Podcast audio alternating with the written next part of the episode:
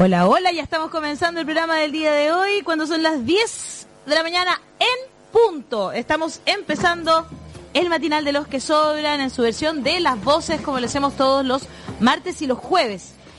Parto por contarles que en esta ocasión hemos decidido eh, que yo esté sola eh, un rato. Eh, generalmente yo invito a alguien, como el otro día invité a Paola Molina a acompañarme, comediante, ¿no es cierto? Para que hiciéramos juntas el programa, una especie como de coanimadora o coanimador que yo eh, invito los días martes y los días jueves. Pero en esta ocasión eh, solamente estará en estudio Andrea Sato, quien es de la Fundación Sol y con quien conversaremos sobre temas que tienen que ver con eh, lo laboral, ¿no es cierto? Estamos todos preocupados, sobre todo los trabajadores independientes que ya con el movimiento social y todo lo que había pasado se habían visto bastante perjudicados y por supuesto eh, hoy tampoco está, está, está fácil para esas personas. Lo mismo con eh, lo mismo con justamente las pymes que seguramente se van a ver muy afectadas y que entregan la mayor cantidad de trabajo en nuestro país. Eh, cuando llegue Andrea vamos a conversar sobre eso con ella. Tenemos muchos, muchas cosas que preguntarles. Pero lo más visto hoy en el desconcierto en este momento, de hecho, tiene que ver con este video de las autoridades que comienzan la limpieza de Plaza de la Dignidad a pocas horas del estado de eh, catástrofe. Em, esto, el inicio del estado de catástrofe, dio, y ahí estamos viendo el video, para que eh, limpiaran la Plaza de la Dignidad. Pero no solo la están limpiando, no solo están sacándole la pintura al general Baquedano, porque eso daría un poquito lo mismo.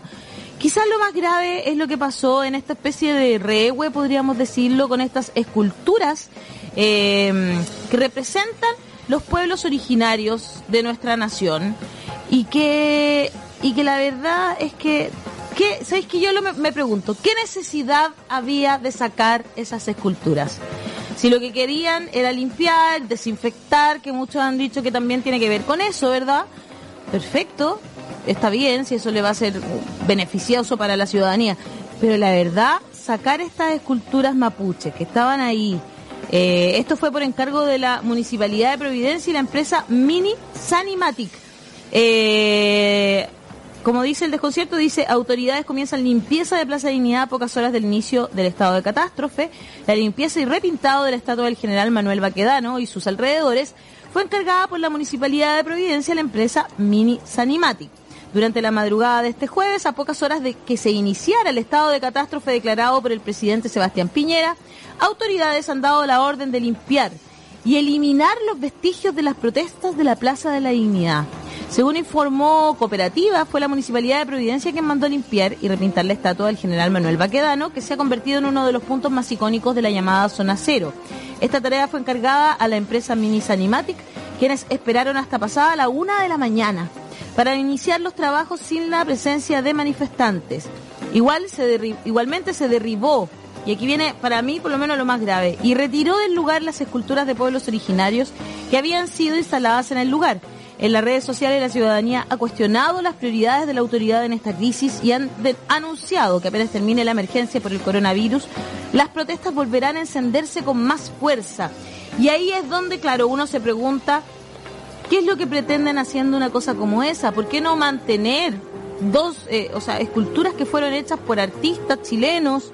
Y que lo que pretenden es eh, hacer de ese un lugar eh, donde lleguen también las buenas vibras, no es solo una cosa artística, que también lo es, pero uno se pregunta realmente eh, qué es lo que pretenden, enojar a la gente, porque, porque finalmente las personas, ¿qué es lo, qué lo que sucedió? Se enojaron, y con mucha razón, ¿no es cierto?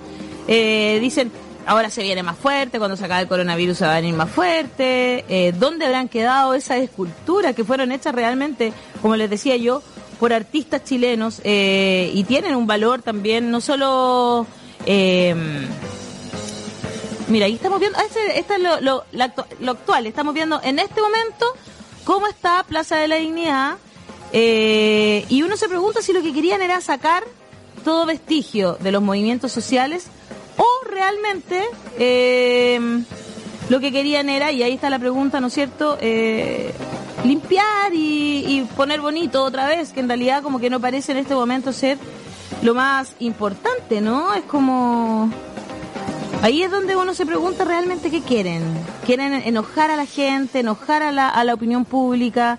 Eh, estas imágenes que estamos viendo en este momento son de Galería Cima, que está mostrando siempre por donde están ubicados, ¿no es cierto? Lo que está pasando eh, en Plaza de la Dignidad. Esa es una de las cosas que dejaron muy indignadas a las personas. Mira, nosotros en el desconcierto también teníamos una entrevista a los escultores que que, hicieron estas, eh, Mauricio Soto, Payalev, escultor mapuche, que hayan quemado el tótem solo hizo que ardiera la materia, pero no lo que simboliza. Esta fue la vez que quemaron estas esculturas. En la misma jornada en que un incendio afectó al Museo Violeta Parra, durante la madrugada fue quemada una de las esculturas de madera instaladas en Plaza Dignidad, que representaba un chamán dieguita. Uno de sus escultores conversó con Babel, que es el suplemento de arte y cultura de... Del, del desconcierto sobre el acto vandálico y sobre lo que ha significado dicha intervención artística. Eh, él es Mauricio Soto Payalev, es integrante del colectivo Originario, un taller detallado en madera dirigido por el escultor mapuche Antonio Payafil. Nos tardamos algo así como dos semanas en hacer las esculturas, relató Mauricio, quien colaboró en esta obra escultórica que, al igual que el negro Matapacos, fue vandalizada por desconocidos quemando su figura central. Cada uno de estos tótems protectores representan un territorio del país y su respectiva cultura merindia. Petroglif, chamán dieguita de Tilama, Domo Mamul o Mujer de Madera en Mapudungún, escultura chamamul mapuche, y el espíritu Selknam, encarnación de los pueblos de Tierra del Fuego. Las esculturas se hicieron para visibilizar a los pueblos originarios que han habitado de norte a sur, para que así se hable de un Estado plurinacional que permita descentralizar la toma de decisiones. Relató Soto con mucha calma en sus palabras. Para la realización de las esculturas cuenta que usaron materiales que tenían a mano, por eso solo pudieron representar a tres pueblos indígenas. Hicimos de tripas corazón, se excusa con nostalgia y lamentablemente ahora desaparecieron todas estas esculturas. Pero yo ya no estoy sola, aunque estamos lejos. Eh, estoy con Andrea Sato, tal como les había prometido. Ella pertenece a la Fundación Sol y vamos a conversar sobre cosas que a la gente la tienen muy preocupada por estos días. ¿Cómo estás, Andrea? Muchas gracias por estar aquí. Hola, vale, muy bien, acá, a la distancia. Muy a la distancia. Pero eso, eso lo hace más responsable también. Eh, es una decisión que hemos tomado que estemos más alejados, ¿no es cierto? Y que venga la gente muy precisa a trabajar también aquí en Radio Usach y en el desconcierto. De hecho, están haciendo todas las notas desde la casa. Eh, los que pueden hacer teletrabajo van a seguir haciendo teletrabajo. ¿Cómo estás tú, Andrea? Cuéntanos eh, cuáles son tus preocupaciones por estos días.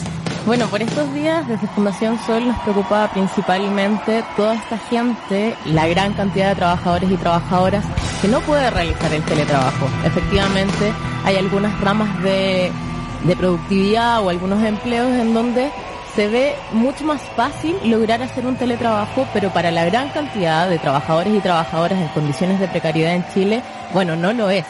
En primer lugar, porque muchas veces no cuentan con una relación laboral formal.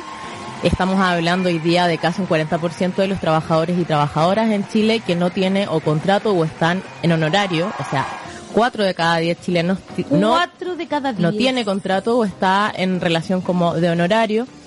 Además de eso, observamos que los niveles de ingresos son muy bajos. Y por tanto, hay muchas personas que sin sus trabajos que pueden complementar, por ejemplo, a partir de cuenta propia o otros ingresos, no puede simplemente llegar a fin de mes. En ese sentido, es sumamente importante también hablar de la baja calidad no solo de los empleos, sino que también los bajos salarios que hoy día tienen los trabajadores y trabajadoras en Chile.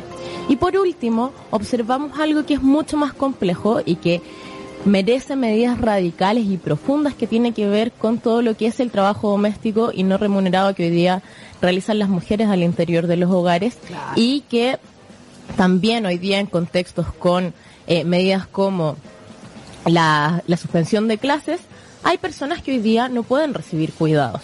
Claro, es como, por ejemplo, una persona me acuerdo que puso al principio, cuando recién se empezó a hablar de esto del teletrabajo, yo me imagino a mi compañera de trabajo decía, en el banco tengo una compañera que tiene cinco hijos. ¿Cómo de verdad, o sea, estando en tu casa con tus cinco hijos, eh, aunque esté tu marido, aunque ella cualquiera, son cinco. O sea, de verdad que si es que estás con alguien, no sé si vives con tu mamá o con tu hermana, no tengo idea, con una amiga incluso. ¿Cómo con cinco niños tú tratas de hacer, de sentarte a trabajar? Es casi imposible, ¿no? Sí, efectivamente, eh, en Fundación Sol hace dos días lanzamos un estudio bastante interesante que tiene que ver con el trabajo doméstico y no remunerado como foco principal para observar finalmente cómo estas labores de cuidado y el trabajo doméstico habilitan otras actividades. Se salió, eh, escribieron un artículo en el desconcierto, de hecho, con este, con, con esto que tú dices. Sí, y eh, ahí en, en, ese, en esa columna que salió publicada ayer, efectivamente profundizamos en torno a quién cuida a las que cuidan. Principalmente hoy día poniendo el foco en que hay una gran red y un gran tejido de mujeres adultas mayores que están cuidando hoy día a los niños, niñas y personas dependientes. Cuando empezamos a observar, por ejemplo, la encuesta nacional de uso de tiempo, observamos que las mujeres mayores de 45 años dedican casi cuatro horas diarias al trabajo voluntario en otros hogares. ¿Qué significa esto? Que son actividades principalmente de cuidados a otras personas en otros hogares. ¿Pero por qué? Porque principalmente las mujeres más jóvenes se están dedicando al trabajo remunerado y a buscar ingresos para llevar a esos hogares. Entonces, armamos esta red, este tejido de principalmente mujeres mayores que son vecinas, abuelas, tías, hermanas que van y cuidan a hijos, hijas y personas dependientes de esta mujer que está eh, buscando ingresos fuera del hogar. Entonces, ¿qué pasa? Y esta es la gran pregunta. ¿Qué pasa hoy día con esos cuidados si las personas mayores son las personas en población de riesgo.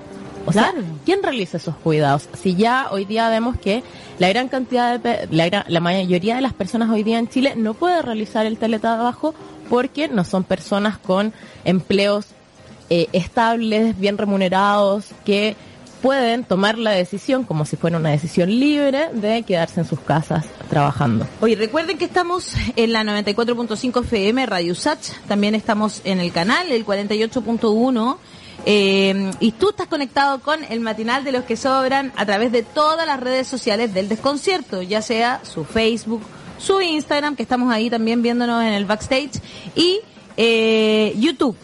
Y por supuesto, también a través del Twitter nos pueden mandar sus preguntas, que es lo que nos interesa con el hashtag el matinal de los que sobran. Hoy día manden sus preguntas, Andrea, porque me imagino que hay muchas personas que tienen dudas eh, sobre lo que está pasando. ¿Qué, ¿Qué pueden hacer? Por ejemplo, ayer yo me encontré con una amiga, vamos a seguir con esto de...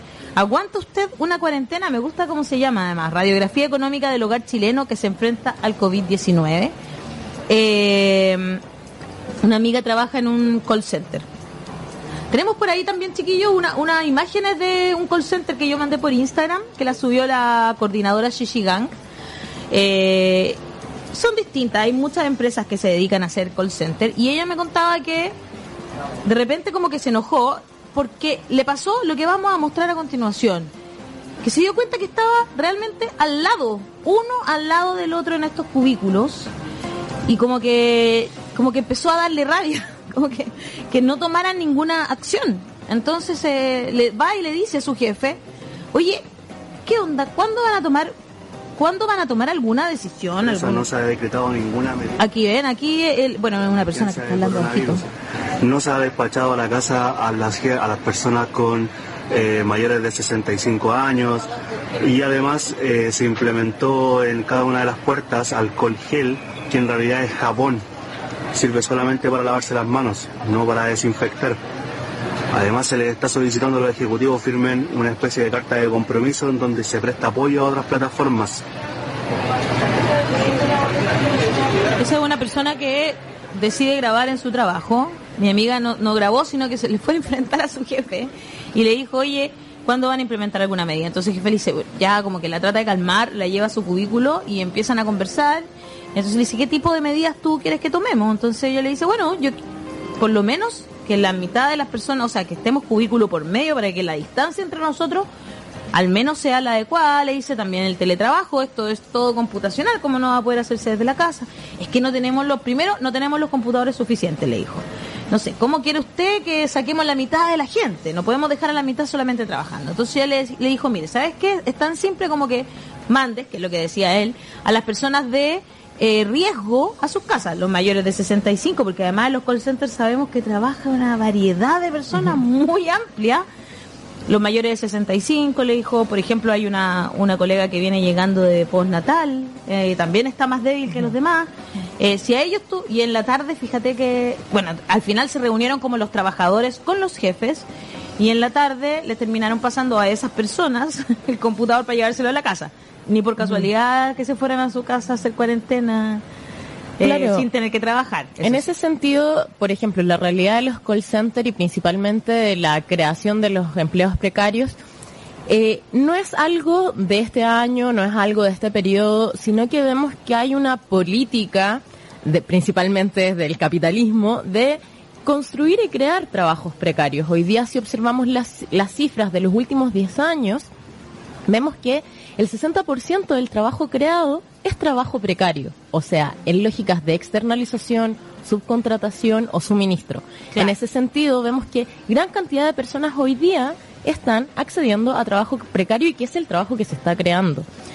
Vinculado al comercio, vinculado a los call centers, vinculados a un sinfín de nichos que hoy día entregan trabajo precario y que las personas también están obligadas para poder subsistir tener que ir a emplearse esos espacios. Y ahí, y ahí abre todo un debate en torno, no solo es trabajo precario, sino que es trabajo muy mal pagado. Hoy día no solo vemos que las remuneraciones en Chile son muy bajas, vemos que el 50% de los trabajadores y trabajadoras perciben 400 mil pesos o menos. O sea, hoy día el 50% de las personas que trabaja percibe menos de 400 lucas. Entonces, y cuando lo vemos a niveles mucho más estructurales, por ejemplo, con los índices de endeudamiento que hay hoy día en Chile, son mucho más escandalosos. Hoy día somos 18 millones de personas en Chile más o menos. Un 11 millones y medio de personas están endeudados o endeudadas, pero hay 4, 4 millones y medio de personas que están morosas. Y cuando observamos el nivel de morosidad, o sea, el promedio de morosidad es casi de un millón y medio. Personas que hoy día están ganando 400 mil pesos. Entonces, acá no solo es el teletrabajo o el trabajo precario, sino que también hay un ahogo sistemático de los hogares en donde no se pueden dar el lujo de faltar un día al trabajo o todas las medidas que también están tomando de manera bastante unilateral algunas empresas como de pedirles que se les baje la remuneración a los trabajadores y trabajadoras. Eso, fue impresionante. Eh, lo leí, que estaban en la TAM me estaban pidiendo, ¿no? Que se les bajara a la mitad los sueldos para poder mantenerse. Perdona, pero durante años, es que ah, sabéis que da rabia, porque durante años LAN Chile era prácticamente la única empresa que funcionaba en Chile. Es que además durante la dictadura la vendieron, que era chilena, ¿no es cierto? Era del Estado, la vendieron a precio de, de huevo, digamos. Eh, la DECO también, después ellos se hicieron de la DECO. Después se juntaron con estos brasileños, ¿no es cierto? Y hicieron la TAM. Pero durante años, son antes de que llegaran las low cost, funcionaban. En Chile era un lujo viajar, seguía siendo un lujo viajar mientras en el resto del mundo a veces salía más barato andar en avión que en tren. Eh, y y la verdad era que es como que uno lo ve y dice, chuta, y ahora, ahora tiene que venir el COVID-19 para que ellos le pidan a sus trabajadores que hagan el sacrificio, la empresa no lo puede hacer. O sea, ahí hay, hay cosas, bastantes dimensiones. La primera es preguntarnos, finalmente, estas empresas parece, parecen ser de plomavit, de cartón, porque con dos semanas, tres semanas de cancelación de vuelos, se desploman sus economías. Y esto bueno, lo cuestionamos principalmente porque hoy día la TAM es una de las empresas que, por ejemplo, por EBITDA, que es una rentabilidad, eh, alcanza casi el 21% de rentabilidad. Entonces vemos principalmente que, y que también tienen ganancias millonarias eh, sobre los 100 millones de dólares, vemos efectivamente la TAM necesita primero que el Estado la salvaguarde y después pedirle a, sus trabajadores y trabajadoras que se reduzcan el salario en un contexto donde también eh, los salarios de las personas que trabajan en la TAM no son altísimos. No, pues para O nada, sea, son normales. claro, claro Tal vez los gerentes claro, tienen salarios Y a lo altísimos. mejor el piloto, eh, hay ahora mujeres piloto también, algunas. Exacto, pocas, pero pero sí. Claro, pero observamos sería. que son las ramas más superiores, los segmentos superiores que pueden tener un buen salario y decir, bueno, puedo, Puedo eh, bajarme. recortar Claro. el 50% Pero no sé si a la mitad salario. igual, ¿ah? porque igual es en encuentro. Ah, me están es- escribiendo ya, Lisette Payalev dice, Lisette Payalev Martínez dice, mándenme un saludito, po, estoy acá en la Contru, no puedo llevarme la pega a la casa. De más que sí, le mandamos un cariñoso saludo. De hecho, yo venía pensando en eso porque al lado de mi casa están haciendo una construcción y claro, la gente que está en la construcción no ha parado. Y ellos también trabajan en un lugar donde son un montón. O sea, si están construyendo un edificio, ¿cuántas personas habrá ahí? trabajando? Construcción y agricultura son ramas productivas que principalmente no pueden hacer teletrabajo y hoy día son una gran fuerza de trabajo en Chile. En ese sentido, como es ridículo decir, bueno, eh, que la gente que está haciendo construcciones con sus manos y fuerza de trabajo, también vinculadas a muchos oficios, Claro. eh, se vaya a la casa. En ese sentido, es sumamente importante también observar que... Ellos también ganan, ganan como por semana, ¿no? Exacto, y muchas veces son jornaleros, jornaleras que tienen que ver con cuánta cantidad de, de tiempo trabajas y cuánto es tu ingreso. En ese sentido, y, y desde Fundación Sol creemos que es muy importante, es que el Estado hoy día garantice rentas básicas, pero no solo para las personas, sino que rentas básicas para los hogares.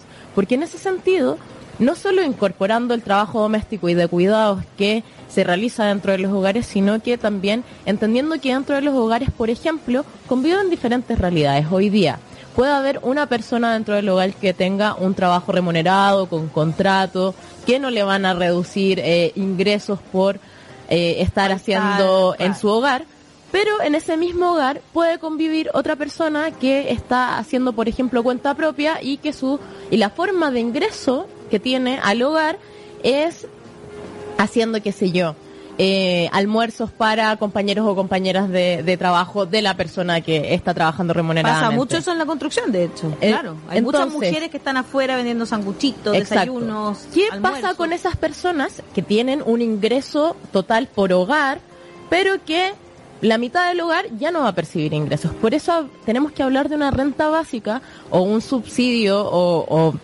qué sé yo, o finalmente que el Estado se preocupe de una reposición de ingresos para esos hogares, para los hogares que hoy día no tienen un modelo de, eh, no están protegidos eso principalmente estar por medido. falta de ingresos. Eso debería, o sea, eh, te pregunto porque en el fondo, no sé, de repente con la ficha, ¿cómo se llama la ficha casa y ese tipo de cosas? la caracterización eh, de hogares. Claro. Se puede, se puede, por ejemplo, decir, mira, este hogar pertenece a un quintil, qué sé yo, que, que tienen, Efectivamente, ¿no es hay mecanismos Hay- para poder medirlo. no como hoy que día, dijéramos, hoy ya le van a pasar plata a todo y hay gente que tiene plata. no, no hoy día eh, CACEN, la encuesta de caracterización socioeconómica, eh, nos puede dibujar eso. Desde Fundación Sol, desde un tiempo estamos apostando a no mirar al trabajador o a la trabajadora como individuo, sino que entenderla en los hogares en un núcleo y en una Esa unidad productiva. forma, ¿no? Entonces, en ese sentido, observamos que la mayoría de los hogares se componen de personas que están activas en el mercado de trabajo, pero que conviven con estas otras formas de cuenta propia, eh, qué sé yo, personas familiares no remunerados, personas que están inactivas, principalmente mujeres, eh, que se dedican a las labores de, y que eso del hogar. tendría un costo también. O sea, en el fondo, por eso ustedes lo están viendo de esta manera, para que la gente vaya entendiendo, porque como que durante mucho tiempo, cuando se hablaba de la pensión solidaria, Ujú. eh, nos faltaba, como dice mi hija, el boomer que aparecía diciendo, como, oye, pero perdón, yo porque tengo que solventar a esta persona que no ha trabajado en su vida. Trabaja también, y, traba- y pucha que trabaja, tra- sin, sin sueldo, sin vacaciones, eh, ¿no es cierto? Eh, 24-7 a veces, eh, sin mucha colaboración del resto que debería estar colaborando también en otras ocasiones, ¿no es cierto? Sí, en ese sentido también es sumamente importante, desde Fundación Sol también eh, consideramos fundamental no solo que se establezcan salarios vinculados a los costos de vida, sino que también observar las mismas herramientas que tiene hoy día eh, Chile, que ha construido Chile. Por ejemplo, el Ministerio de, Desarrollo Social lo que hace es establecer eh, una línea de la pobreza. Una línea de la pobreza que hoy día está más alta que el salario mínimo. Entonces, ¿qué observamos hoy día? La línea de la pobreza hoy día está en 460 mil. O sea, una persona, para que quede bien claro, que gana eh, menos de 460 lucas es pobre. Más allá de si gana, o sea, porque el salario mínimo no alcanza para vivir. No, y de hecho nosotros por eso lo vemos desde los hogares. Esa línea de la pobreza es para un hogar de cuatro personas, que es el hogar tipo que hoy día hay en Chile, que es el más masificado. Y en ese sentido, abogar también a que, por ejemplo, el salario mínimo al menos aumente a 550 mil pesos para que, con todo lo que implica em, la, seguridad social y, todo lo que va como eh, en líquido, quede al menos en la línea de la pobreza. Hoy día, a aumentar el salario bruto a 550 mil pesos es importante para que al menos el líquido quede en la línea de la pobreza. increíble que este, este virus, a mí me llama la atención, ha develado en el mundo entero, ¿no es cierto? Las falencias del sistema neoliberal, que como que como que queda en evidencia todo lo, lo que estaba mal. y, y, es loco que hoy día hayamos amanecido con eh, los trabajadores de Providencia a la una de la mañana, limpiando las calles, tratando de sacar todo vestigio de la protesta social, cuando lo que vemos hoy día es con mucho mayor eh, no sé, como que cobran fuerza todas las demandas de, la opinión pública. Voy a leer algunas de las cosas que el público nos escribe. Camila Vallejos, no es la diputada. que claro, es con K de hecho. Dice, hablen de las AFP, no se están cagando como quieren, porfa, revisen sus cartolas. Yo ni siquiera me quería meter porque estoy en el fondo A. chao, que pase lo que tenga que pasar y después se verá. Esto nadie lo habla, pero nos están robando de lo lindo. Eli Vera eh, dice, el restaurante de la Piccola Italia, dice, mandó a sus trabajadores para la casa por dos meses sin sueldo. Pone, así, gigante. Eh, Urbas dice, un abrazo a todos los trabajadores del espectáculo que venimos desde octubre pidiendo pega y ahora simplemente no habrá 90 días, tres meses más sin sueldo con nuestro hashtag el matinal de los que sobran. Lisette Pailalev, eh, ah, ese ya la, había leído, que nos manda un saludito desde la Contru. Erika Grisel dice, ¿qué pasa con los trabajadores crónicos de menos de 60 años? Y Evelyn Soto, los teléfonos de la inspección del trabajo están saturados. En la empresa de mi pareja van dos enfermos confirmados y la empresa dice que si no les gusta se van y que no vuelvan. ¿Qué somos? ¿Cabezas de ganado? Se pregunta Evelyn. Son muchas, son muchas preguntas. Andrea, vamos de una. Eh, bueno, con respecto a los sistemas de, pensiones y la FP en particular, efectivamente. Te voy a poner una pausa. Claro. Te voy a poner una pausa porque tenemos mucho que, que, que hablar. Tú me estabas hablando de las pensiones. Vamos a partir por las pensiones y vamos a seguir adelante, por ejemplo, con lo de la inspección del trabajo, también con los trabajadores crónicos de menos de 60 años. ¿Qué pasa? ¿Te pueden llegar y decir, bueno, el que quiere se va? Eso es es, está bien, está mal. Podríamos llamar a Daniel Stingo también para que nos cuente algo y él nos, nos ayude también a dilucidar algunas de las cosas. Eh, todo eso después de una canción. Recuerden que a través de nuestras redes sociales volvemos después de la canción. ¿Con qué nos vamos? No lo sé, después les cuento qué era.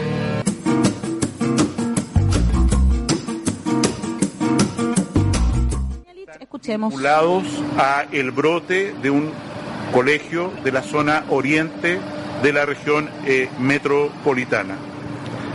En la región de eh, Maule, que fue la primera que reportó casos, tenemos solo tres casos nuevos, de manera tal que el brote vinculado, familiares, amigos, al caso cero, eh, muestra una tendencia más bien a disminuir el número de casos nuevos. Y lo mismo ocurre en Ñuble, en la ciudad de Chillán, donde tenemos solo dos casos nuevos testeados asintomáticos que se vinculan al 28 total, todos ellos vinculados a participación de actividades deportivas en un gimnasio eh, de esta eh, ciudad. Asimismo, los ocho casos nuevos de la región de los lagos testeada están vinculados a el brote de eh, el crucero cuyos pasajeros fueron evacuados en la madrugada de anteayer eh, del país y eh, la mayoría de los casos, del total de 16 de casos, ya están fuera de peligro. la letalidad, o sea, los fallecidos en Chile afortunadamente sigue siendo cero casos y el total de pacientes hospitalizados en este momento en todo el país, tanto el sector público como privado, son 19 personas. Esto da una tasa de hospitalización entre los testeados positivos de 5%, que hasta aquí es mucho más baja que la reportada eh, a nivel eh, de otras naciones. De estos 19 casos positivos, tenemos que la edad se concentra entre los 30 y los 65 años, no hay niños.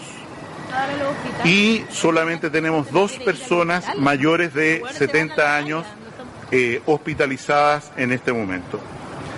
Eh, tenemos del total de estas personas seis conectadas a un ventilación a un ventilador mecánico, perdón, y eh, una de ellas en una situación de mayor riesgo por una falta, falla no solo de, pulmón, sino de otro órgano por una eh, enfermedad eh, previa.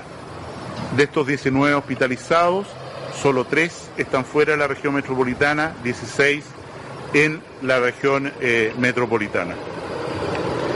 en este contexto, y habiendo precisado lo que he señalado, en la reunión de hoy se ha tomado en acuerdo o por instrucción de Su Excelencia el Presidente de la República, eh, las siguientes eh, acciones.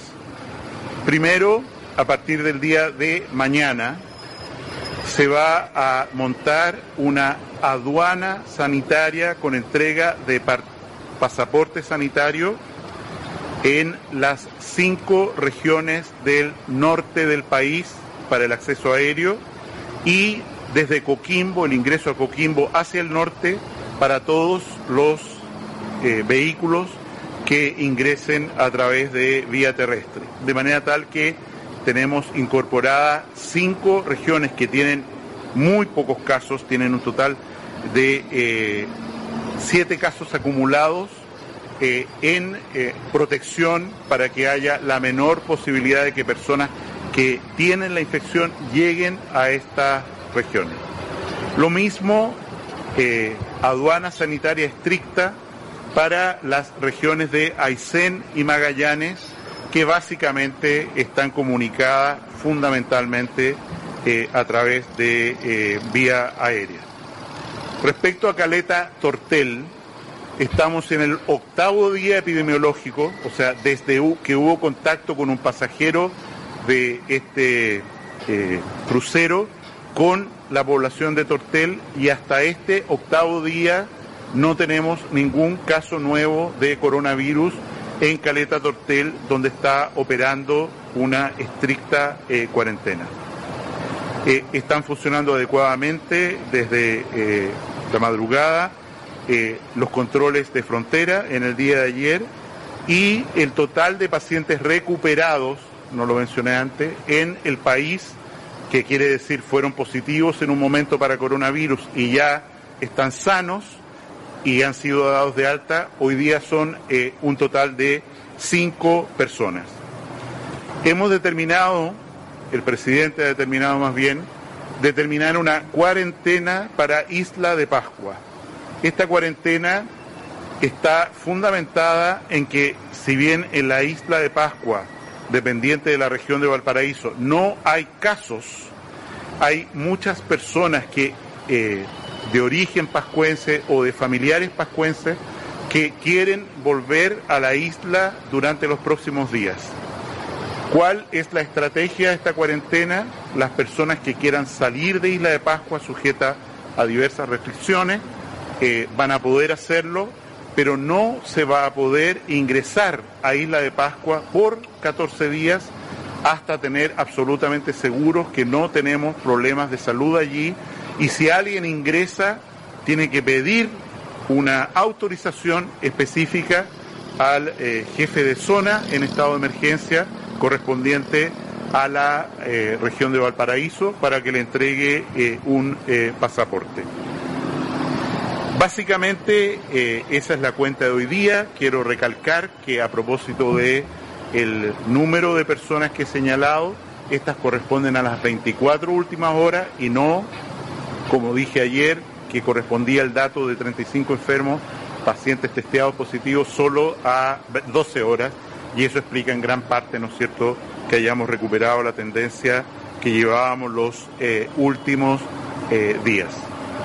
Muchas gracias. Dejo con ustedes al eh, ministro Espina, quien en mérito de... Ahí estaba Jaime Mañalich, ¿no es cierto?, quien confirma que ya vamos en 342 casos contagiados Em, explica también como al final el loco eso, ¿no? Que como que ayer habló de 12 horas, pero en realidad eran 24 y que por eso hay como una un desfase, hay una diferencia pequeña. Eh, es como bien como que uno llega, siempre está como desconfiando de la autoridad, lo que, lo que no, no es nada bueno, ¿no? Es más bien malo. Eh, claramente acá hay un Estado que no está dando el ancho con respecto a una pandemia de estas características a nivel global. Y algo de lo que no se ha hablado mucho que desde Fundación Sol también nos interesa poder relevar es que hoy día en el estado de excepción, específicamente el estado de catástrofe en el que estamos, eh, hay algunos derechos que se pueden suprimir eh, pero también hay derechos como el derecho a la propiedad privada en donde el Estado también puede intervenir. Hoy día en la mañana, a las 9 de la mañana, Jaime Man Mañalich habla acerca de que este estado de catástrofe solamente tiene que ver con una alerta sanitaria, pero acá hablamos de una alerta que tiene que ver con eh, la reproducción de la vida, o sea, hoy día la sostenibilidad de la vida. Y en ese sentido, cuando hablo de que hay que también observar el derecho de propiedad privada sujeto a algún tipo de restricción en este periodo es que, por ejemplo, el Estado deje de gastar plata en arrendar espacio riesgo y obligue a las clínicas privadas a que puedan servir como espacios de atención para las personas hoy día. Eso fue impresionante, porque además no podría ser, eh, tú dices clínicas privadas, pero podría ser clínica privada, podría ser, no sé, entre espacio riesgo podría ser también una universidad, eh, ¿no es cierto? Y como que un, un colegio grande. Sí, pero a lo que voy es, claro, más allá de donde sea, es que hoy día el Estado, en este, en este periodo de excepción, en este estado de catástrofe, tiene la facultad de obligar a los privados, sin reposición después, de que hagan uso de sus instalaciones y también congelar pagos de agua, pagos de luz, eh, todo lo que implica servicios y... ¿Se podría hacer? ¿No lo declararían inconstitucional?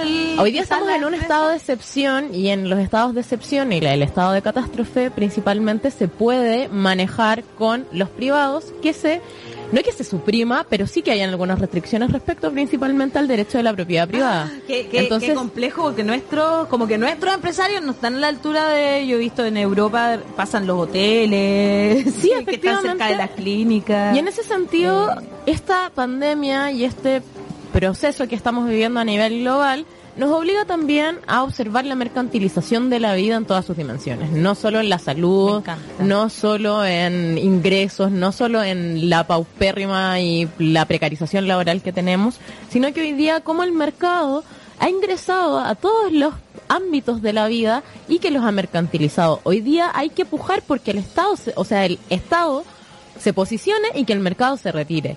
Sin lugar a dudas, hoy día tener la salud privatizada, tener las pensiones privatizadas no es algo que esté beneficiando a todos y todas, sino que está beneficiando a unos pocos. Me gusta cómo se ha develado. El, hay, hay algunos mandatarios que han estado a la altura, como Angela Merkel o el mismo Macron, que tuvo que recular con muchas de las cosas que quería hacer y que lo han dicho, lo han evidenciado, lo han eh, lo han puesto ahí en, en, el tapete, ¿no es cierto? Es una conversación que yo creo que como, como humanidad tenemos pendiente, es muy loco eso. Pero ¿sabes quién está al teléfono? Tenemos a nuestro querido Daniel Stingo. Eh, ¿No? ¿Quién? ¿Con quién vamos? Ah, ve, a ver, hábleme por el Marcial Fernández. ¿En serio? ¿Vamos con Marcial Fernández? Entonces, pues, ¿aló? ¿Aló? Sí, buenos días. No lo escucho. Buenos días, ¿cómo está? ¿Me escuchas? Lo escucho por los fonos, me lo ponen por los Ahí sí, pues Marcial, ¿qué tal? Muy bien, ¿cómo estás? Bien, ¿y tú? Muy bien, muy bien acá. Muchas gracias. ¿Estás en cuarentena? En cuarentena. ¿Sí? En cuarentena, sí. ¿Desde cuándo que no sales de tu casa? Eh, ya hace como cuatro días, o sea, toda esta semana. Y de verdad que estamos todos trabajando prácticamente de nuestras casas y hemos podido hacerlo perfectamente bien. Salvo la gente que desgraciadamente tiene que ir fija de alguna manera, tiene que estar claro que hay mucho personal de la empresa que de nuestra empresa que eh, vive muy cerquita, entonces no tiene que subirse a, a micro, a, a, al metro, qué sé yo. Que no ha tenido que, que, o sea, no tiene que movilizarse eh, por otros lugares que lo hagan peligroso, digamos. Exactamente, si prácticamente se van en, por sus propios medios y, y de alguna manera todos tienen algún algún sistema de movilización propio. Estamos hablando con, tú eres el experto de desinfección de Excel, que es una marca, ¿no es cierto? Eh, Que tiene de todas estas cosas que son para limpiar, para desinfectar.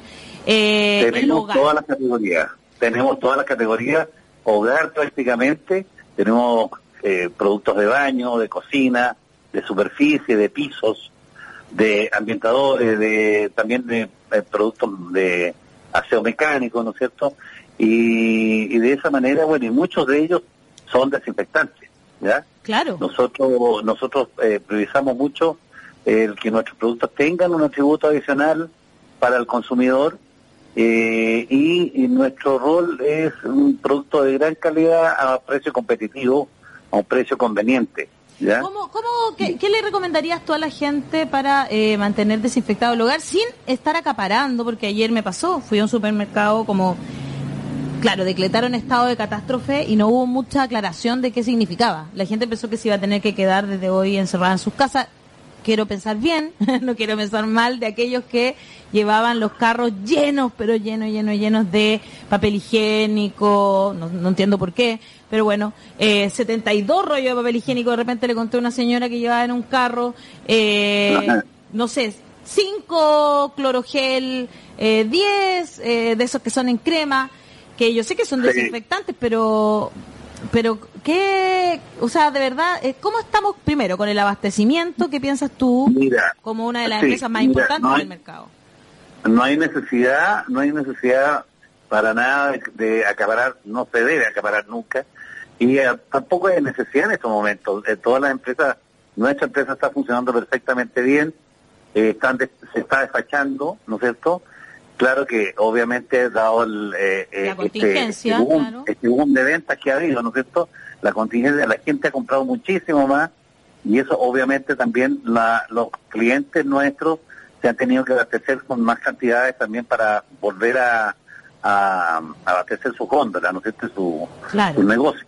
Claro, son ¿quiénes son ¿Mm? los que más han, pedido en estos momentos los supermercados o los pequeños almacenes? ¿La gente está comprando por internet? Porque ustedes tienen ese servicio también, excel.cl. Sí, sí, todo, todo la verdad, Excel Chile, sí.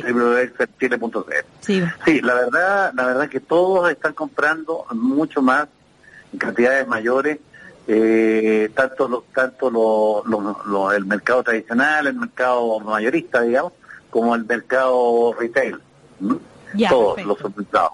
Así que eh, en ese sentido hay una, digamos, una demanda eh, por producto eh, bastante fuerte en este momento. Pero estamos trabajando, digamos, con mucha mucho esfuerzo, mucha mucha fuerza, digamos también, como para para aumentar nuestra también nuestra producción.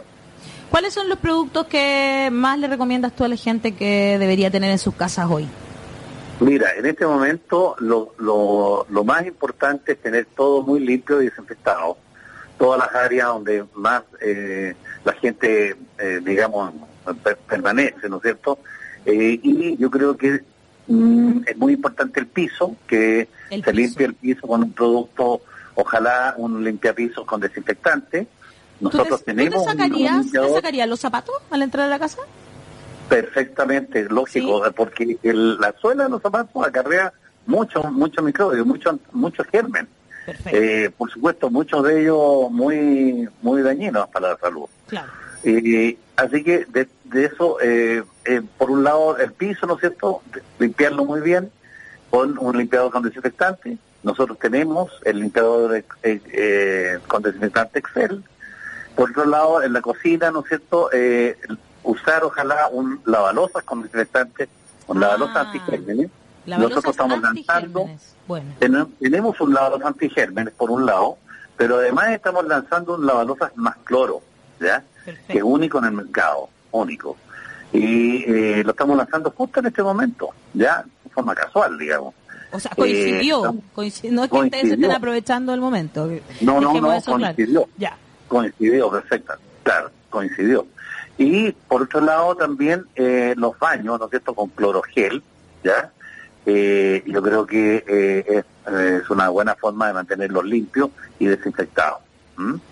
Oye, Marcial, entonces ustedes siguen trabajando, están trabajando los que pueden desde, desde sus casas y algunos que vivían cerca de la empresa están yendo a trabajar, pero que no se tienen que subir al transporte público ni nada de eso. Exacto y dentro de la empresa también tomando muchas precauciones de, limpieza, desinfección, en los, todos los baños de la empresa se limpian, digamos, y se desinfectan muy mucho más a menudo, cada dos, tres horas, y el casino también se, se eh, almuerza en turnos mucho más pequeños, ¿no es cierto?, de tal manera que la gente también esté más separada.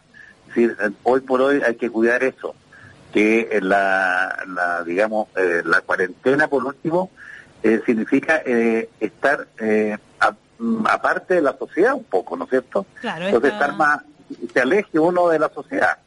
Y de tal manera que la gente que está, que tiene que estar trabajando esté lo más separada posible, como máximo un metro y medio, ¿no es cierto?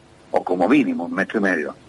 Así que yo creo que hay que tomar todas esas precauciones, ¿ya? Y además, lavarse muy bien las manos con agua y jabón, eh, es que es muy importante, lo ha dicho la Organización Mundial de la Salud, que es muy importante el lavado de manos. Es lo más importante, ¿no? Podríamos y, y el lavado de desinfección de todas las superficies, manillas, pasamanos, etcétera, que uno tenga contacto, ¿ya? Claro. Eh, así que de tal manera de eso tenerlo muy bien, muy desinfectado, muy limpio.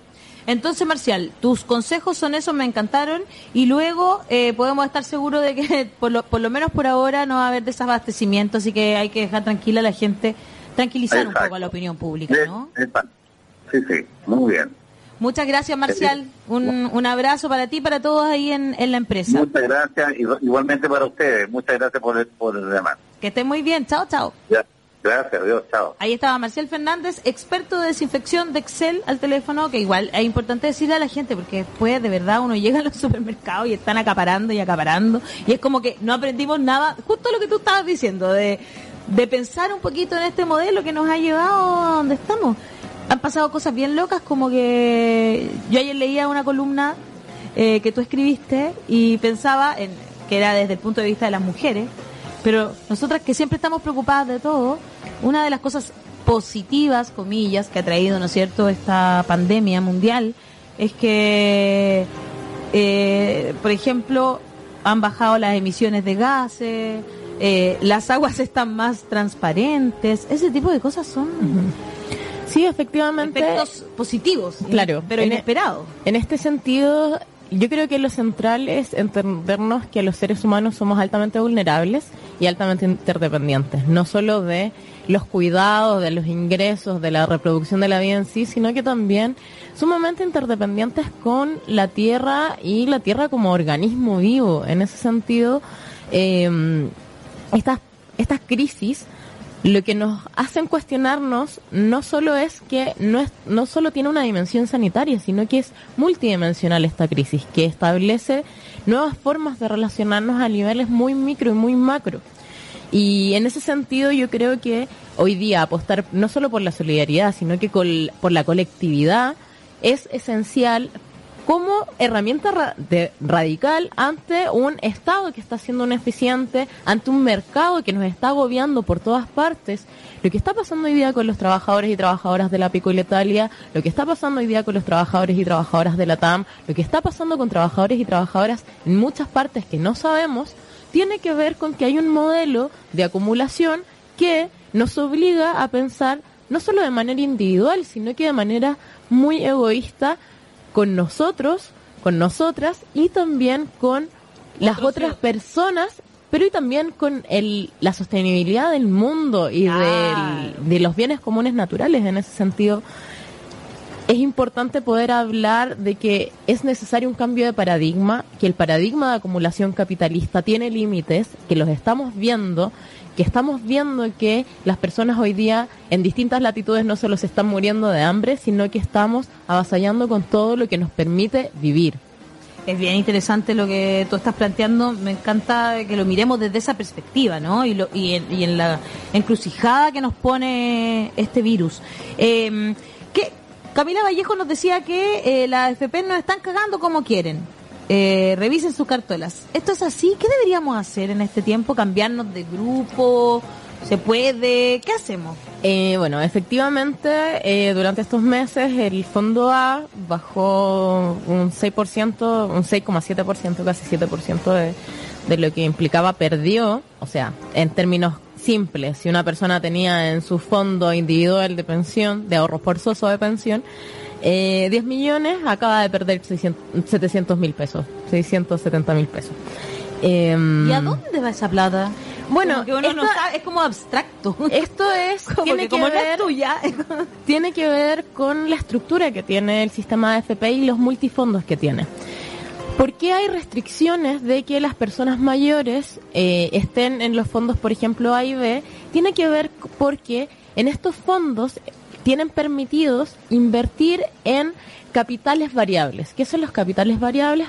Capitales que tienen un mayor riesgo, pero que eventualmente podrían eh, tener mayor rentabilidad, pero son bastante riesgosos. Y por eso se les obliga a las personas a una cierta edad a que migren al fondo E. El fondo E es el fondo con menos riesgo, por tanto es el que tiene eh, una renta más fija y en ese sentido, en donde invierte sus capitales, eh, no está en el mercado financiero más eh, más variable. más variable.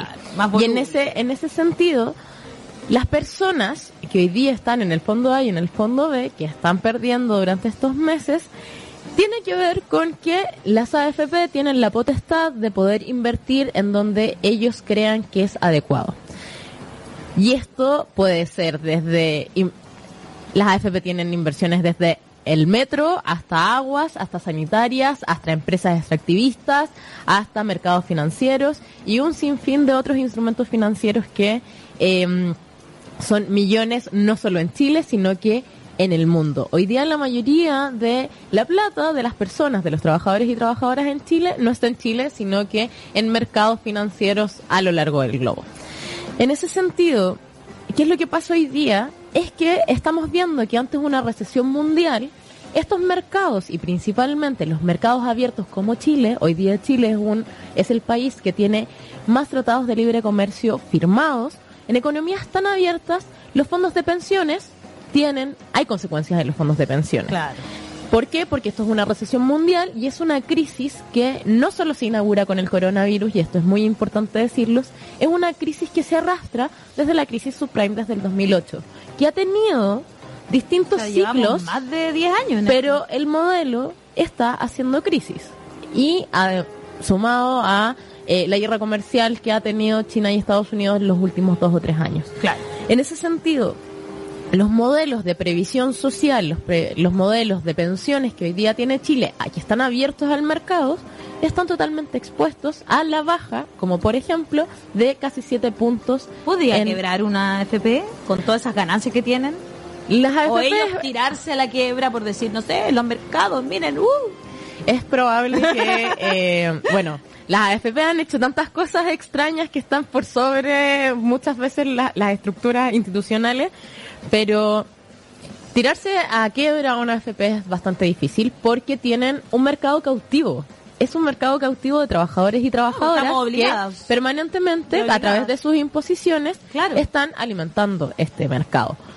Entonces no es como que un día todos y todos digamos, ah, bueno, vamos a dejar de trabajar remuneradamente y hacemos quebrar a las AFP. Las AFP tienen un mercado que les asegura una alimentación de capital permanente. Es una cadena de alimentación permanente que no se corta y que finalmente independiente de la calidad del empleo también, es una inyección permanente de capitales. Y en ese sentido, eh, ¿cuáles son las recomendaciones? Eh, ¿Qué le también la Fundación Sol a los trabajadores en esta época? Aquí en este en, y esto es bastante importante, no nosotros y nosotras no tenemos que convertirnos en gestionadores y o en, en expertos en, en educación financiera, principalmente porque no es algo que nos corresponde a nosotros y nosotras como ciudadanos, pero es importante que es una campaña que también eh, se levantó hace muchos años por la coordinadora No Más FP, de hablar de que estos fondos, el fondo E principalmente, tienen menos riesgos y por la característica de este fondo tiene menos exposición a poder invertir en otros tipos de capitales. Entonces, un poco está más resguardado. Pero sigue siendo el modelo de AFP. O sea, acá hay que, y en esto quiero ser muy clara, acá no podemos seguir permitiendo que exista un modelo de capitalización individual con ahorro forzoso. Acá hay que avanzar en un modelo tripartito, solidario, con eh, que la parte fundamental sea no solo la solidaridad, sino que el reparto. Y en ese sentido, este sistema de AFP ya no da para más principalmente por las características que estamos viendo y que es una crisis que no se va a terminar ni esta semana, ni con el aislamiento social, ni con la cuarentena. Hoy día, que los estados, las comunidades y el mercado también se hagan cargo del trabajo y la remuneración digna por ese trabajo y también por las pensiones dignas por todas las personas que han trabajado toda su vida. Nos quedan varias preguntas que la gente te... ¿Puedes quedarte un rato más, Andrea? ¿Sí? ¿Sí? Súper, porque también llegó otro invitado que es Max Feito, que nos va a hablar de ilustradores e ilustraciones en época de crisis. Ya vamos a conversar con él también. Eh, pero ahora vamos a ir a canción aquí en la 94.5 FM, que es la radio USACH. Recuerda que también estás conectado a todas las redes sociales de www.eldesconcierto.cl. Mándanos tus preguntas.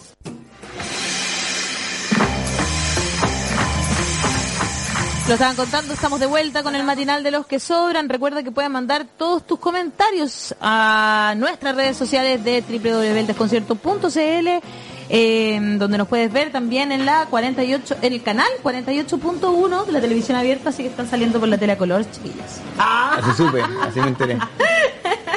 y también en la 94.5 FM, me encanta que tengamos todas estas plataformas para eh, seguir conversando.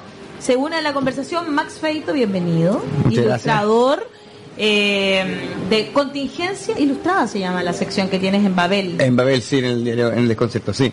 Babel es la, la sección que decir lo de cultura y espectáculo de... ¡Qué rápido eres, Max! ¿Por qué? ¿En qué sentido? ¿En qué como que pasa una cosa en la mañana, si habla, no sé, eh, cambia la ministra, pa, listo, pa, pa, pa, y Max, pa, manda su... Bueno, pero igual eso también es un poco de ejercicio y de ejercicio mental y todo, porque... Claro que sí, quiero que me cuentes todo lo que, lo que significan tus ilustraciones, pero estamos todavía conversando y aquí tú te puedes meter si quieres y Andrea también. Tenemos a nuestro querido Daniel Stingo ahora sí al teléfono. Hola, Daniel. Hola, ¿cómo ahí? Bien, ¿y tú? Bien, bien. ¿Ahí haciendo cuarentena? En, casa, en casa, cuarenteneando. Cuarenteneando. ¿Cómo va la cosa ahí en... Perdona que me meta en eso, pero ¿cómo está la cosa ahí en el ambiente familiar? ¿Todavía está tranquilo o ya hay desesperación de algunos por salir a la calle? ¿Cómo está la cosa? No, estamos tranquilos. Lo que pasa es que los niños como que son muy informáticos, entonces ellos están felices eh, en sus computadores, en sus pantallas, ahí no, se comunican con sus amigos por sus pantallas, entonces tan tan grave no es. El perro está un poco más desesperado. Sí, a mí me pasa lo mismo, mi perro está pero como que se me tira encima, así, ¡pah! y sale corriendo cada vez que abro la puerta, Dios mío. Eh, en fin, quiere puro salir. Oye, está, te llamamos, Daniel, porque estamos con Andrea Sato de Fundación Sol, hemos conversado sobre, sobre trabajo finalmente, ¿no? Que es lo que nos tiene tan preocupados a todos, y nos han llegado algunas preguntas que son súper interesantes. Em, por ejemplo, eh, nos dice Evelyn Soto que los teléfonos de la inspección del trabajo están saturados. En la empresa de mi pareja van dos enfermos confirmados y la empresa dice que si no le gusta, se van y que no vuelvan. Eh, o, por ejemplo, lo que está pasando en la Piccola Italia, que sacaron a los trabajadores, los dejaron dos meses, los mandaron a la casa dos meses, pero sin goce de sueldo.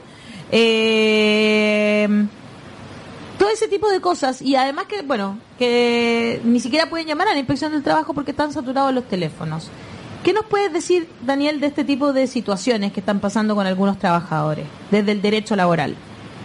Sí, lo que pasa es que eh, tenemos un problema con, con, el, con los hechos más que con el derecho. ¿Ya? Eh, porque en el fondo, eh, nosotros conversábamos ayer de que, de que el empleador tiene que tomar las medidas necesarias para proteger la vida y la salud de los trabajadores. Lo decíamos ayer, lo expliqué, ¿te acuerdas? Exacto, es un artículo que es clarísimo de la Constitución. claro, no, el artículo del Código del Trabajo, el, artículo, artículo 184 del Código del Trabajo establece que el, empleador debe tomar las medidas para proteger la vida y la salud de los trabajadores e incluso informando los hijos eh, y manteniendo las condiciones adecuadas de higiene y en las faenas, ¿ya? O sea, estamos hablando de que el, eh, empleador debe dar cuenta y, y, como preocuparse de la salud. Pero después de eso hay un artículo siguiente, que es el 184 bis, que es muy atingente a esta realidad, que dice que si un trabajador eh, ve que en su trabajo hay posibilidades de un riesgo grave para la salud, puede abandonar la faena, puede interrumpir sus labores y abandonar el lugar de trabajo. Mira lo que estoy diciendo. O sea, si un trabajador dice, en mi lugar de trabajo hay un inminente peligro para mi salud, debo inmediatamente informar de esto y después me voy. O sea, por ejemplo, esa amiga que dice que su marido, en, el lugar donde trabaja su marido, eh, hay dos enfermos y no los han mandado para la casa. Eh... Entonces ella aplica sus fichas le, le, dice, me voy porque acá hay graves motivos para que atenta con mi salud, le, le, informa, yo la recomendación es que lo haga vía correo electrónico o WhatsApp para que quede un registro, y se va nomás, pues, porque dice la ley que ni siquiera le pueden... Em, eh, ni siquiera le pueden bajar el sueldo, o sea, ni siquiera le pueden descontar. ¿ah? Eh, dice los trabajadores no podrán sufrir perjuicio o menoscabo alguno derivado de la adopción de las medidas que hemos señalado, que es interrumpir sus labores, de abandonar el lugar de trabajo cuando considere por motivos razonables y de continuar implica un grave riesgo a la salud.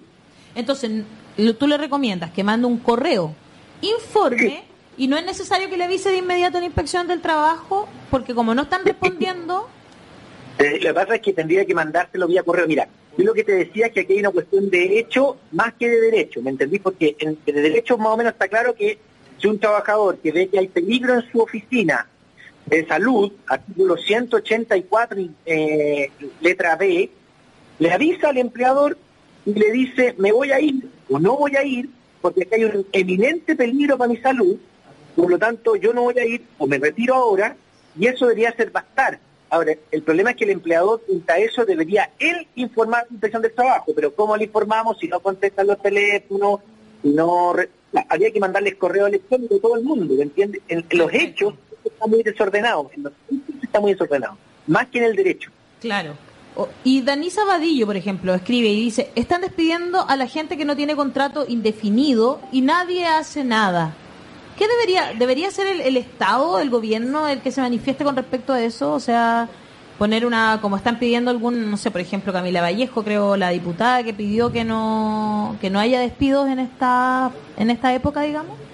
Exactamente, se presentó un proyecto de ley que no haya despido en esta época por tres meses. Me parece una buena medida. El problema es que eh, hoy día lo están haciendo y eso se va a resolver de aquí a tres meses más, cuando volvamos a la normalidad, si es que volvemos pronto o si no, eh, en los tribunales o la inspección del trabajo, pero en los hechos los empleadores están haciendo un poco lo que, el grado de desesperación que tienen también, o sea, eh, porque en el fondo dice si la autoridad, por ejemplo, ese mismo artículo dice que en caso de catástrofe, que ya estamos, el empleador puede suspender la labor en forma inmediata, no lo ha hecho.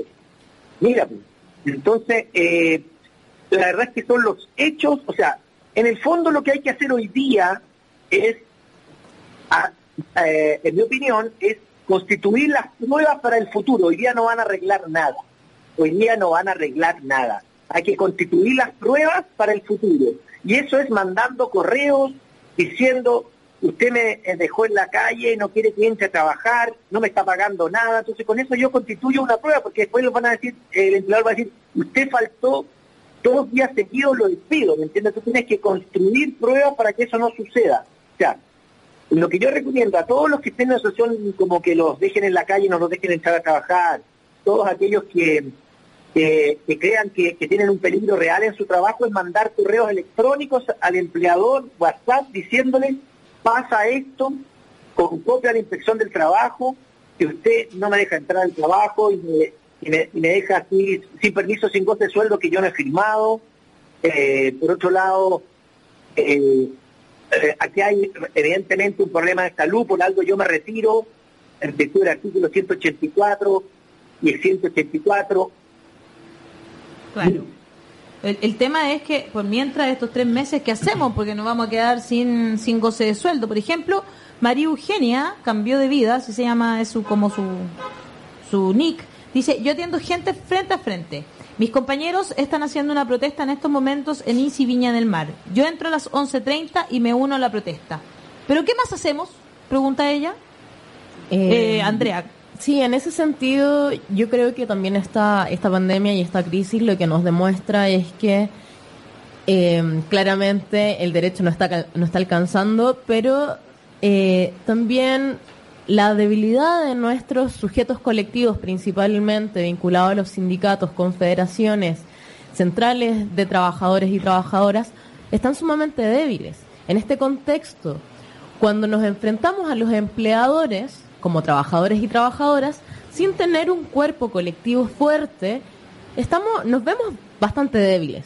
Finalmente hoy día también vemos que este sistema busca que los sindicatos estén en desmedro frente a los empleadores para que en contextos así sea muy fácil tomar decisiones de manera unilateral sin que haya una resistencia más que, eh, claro, lo que decía la, la compañera en Twitter de de que hay manifestaciones esporádicas, pero que no tienen ningún tipo de eh, vinculación a que pueda haber mejoras o algún otro tipo de, mecanismos para resguardar la salud de las personas. Visibiliza el problema, pero nada más que eso. En ese sentido es interesante también hablar de hoy día lo principal y lo importante y lo prioritario que es el fortalecimiento de las organizaciones de trabajadores y trabajadoras frente a contextos donde vemos que los empleadores son altamente abusivos y que no tienen ningún, no hay otro tipo de herramientas y mecanismos que salvaguarden el bienestar de los trabajadores y Me impresiona un poco la falta como de humanidad de las personas frente a, eh, a problemas como estos. Eso es lo que me, llama mucha atención de, de lo que está pasando. Como de la gente. De, es como mirar hay algún mundial, una pandemia, claro. Y no, sigue trabajando porque eh, si no gano menos plata yo y pero loco, se está pasando algo mundial, o sea... Claro, esto no es una cuestión de hoy día. Claro, ¿qué importa eh, las lucas hoy día? Si, mañana a lo mejor se puede recuperar esa plata, qué sé yo. No te vaya a ir con esa plata a la tumba si es que te pasa algo. por eso que a veces me impresiona mucho y, también un poco como de mi, tema social cuando ilustro, viene un poco por ahí, como de las cosas que, me hacen como. que no me hacen sentido. Claro. De actuar eh, como una humano. expresión de, de, lo que, de lo que tú sientes adentro como ser humano. Claro. Eh, nos, llegan, por ejemplo, Dayana Gallardo, Daniel, ¿estás ahí todavía? Me, nos manda el link eh, de Chile Atiende, donde se puede dejar constancia laboral de lo que tú estás diciendo. Ahora, al parecer es solo para trabajadores dependientes. Eh, dice la inspección del trabajo, tiene un link que la manda, después nosotros también la podemos poner, Luz, que nos está escuchando desde su casa, eh, por las redes sociales. Es chileatiende.gov.cl fichas y luego entrar ahí a constancia laboral del trabajador dependiente. Y ahí puedes dejar tu denuncia, eh, lo vamos a dejar también nosotros. Jessica Ivonne dice, ¿qué pasa si nos despiden porque la empresa ya no está produciendo? ¿Es legal en esta contingencia? Bueno, ahí tenemos un, punto, el artículo 159, eh, eh, que, que señala en el número 6, que se puede despedir sin, eh, el número 6, caso fortuito o fuerza mayor. Estamos hablando de una fuerza mayor grave en este momento, porque obviamente si yo tengo un restaurante y, nadie entra al restaurante durante mucho tiempo, voy a quebrar, digamos. Hay un caso fortuito o una fuerza mayor que es real, lamentablemente es real, que si yo tengo un boliche y nadie entra, si tengo un, negocio que no estoy vendiendo nada porque eh, están todos en sus casas, esa fuerza mayor podría ser usada por el empleador para eh, despedirte y sin pagarte indemnización.